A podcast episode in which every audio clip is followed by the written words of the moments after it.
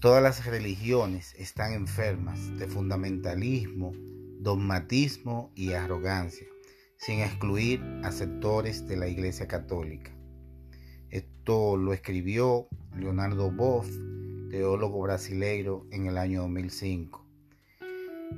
Eh, comienzo con esta introducción para referirme precisamente a, a las órdenes ejecutivas que ha firmado el presidente Joe Biden en estos días, que procuran la igualdad de derechos, por un lado, entre personas del mismo sexo y personas de color.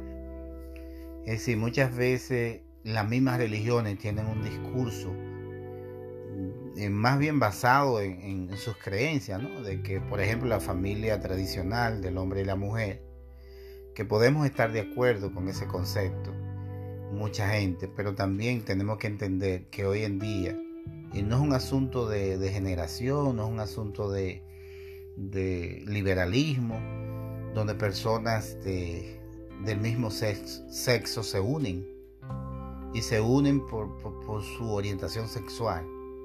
Es decir, como cualquier persona que se enamora de una persona del sexo opuesto, y se siente atraído. Lo mismo pasa con personas del mismo sexo que se sienten atraídos.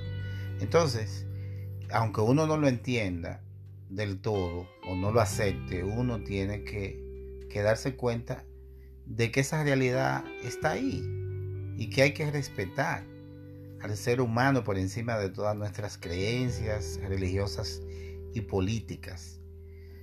Y, y también una de las órdenes ejecutivas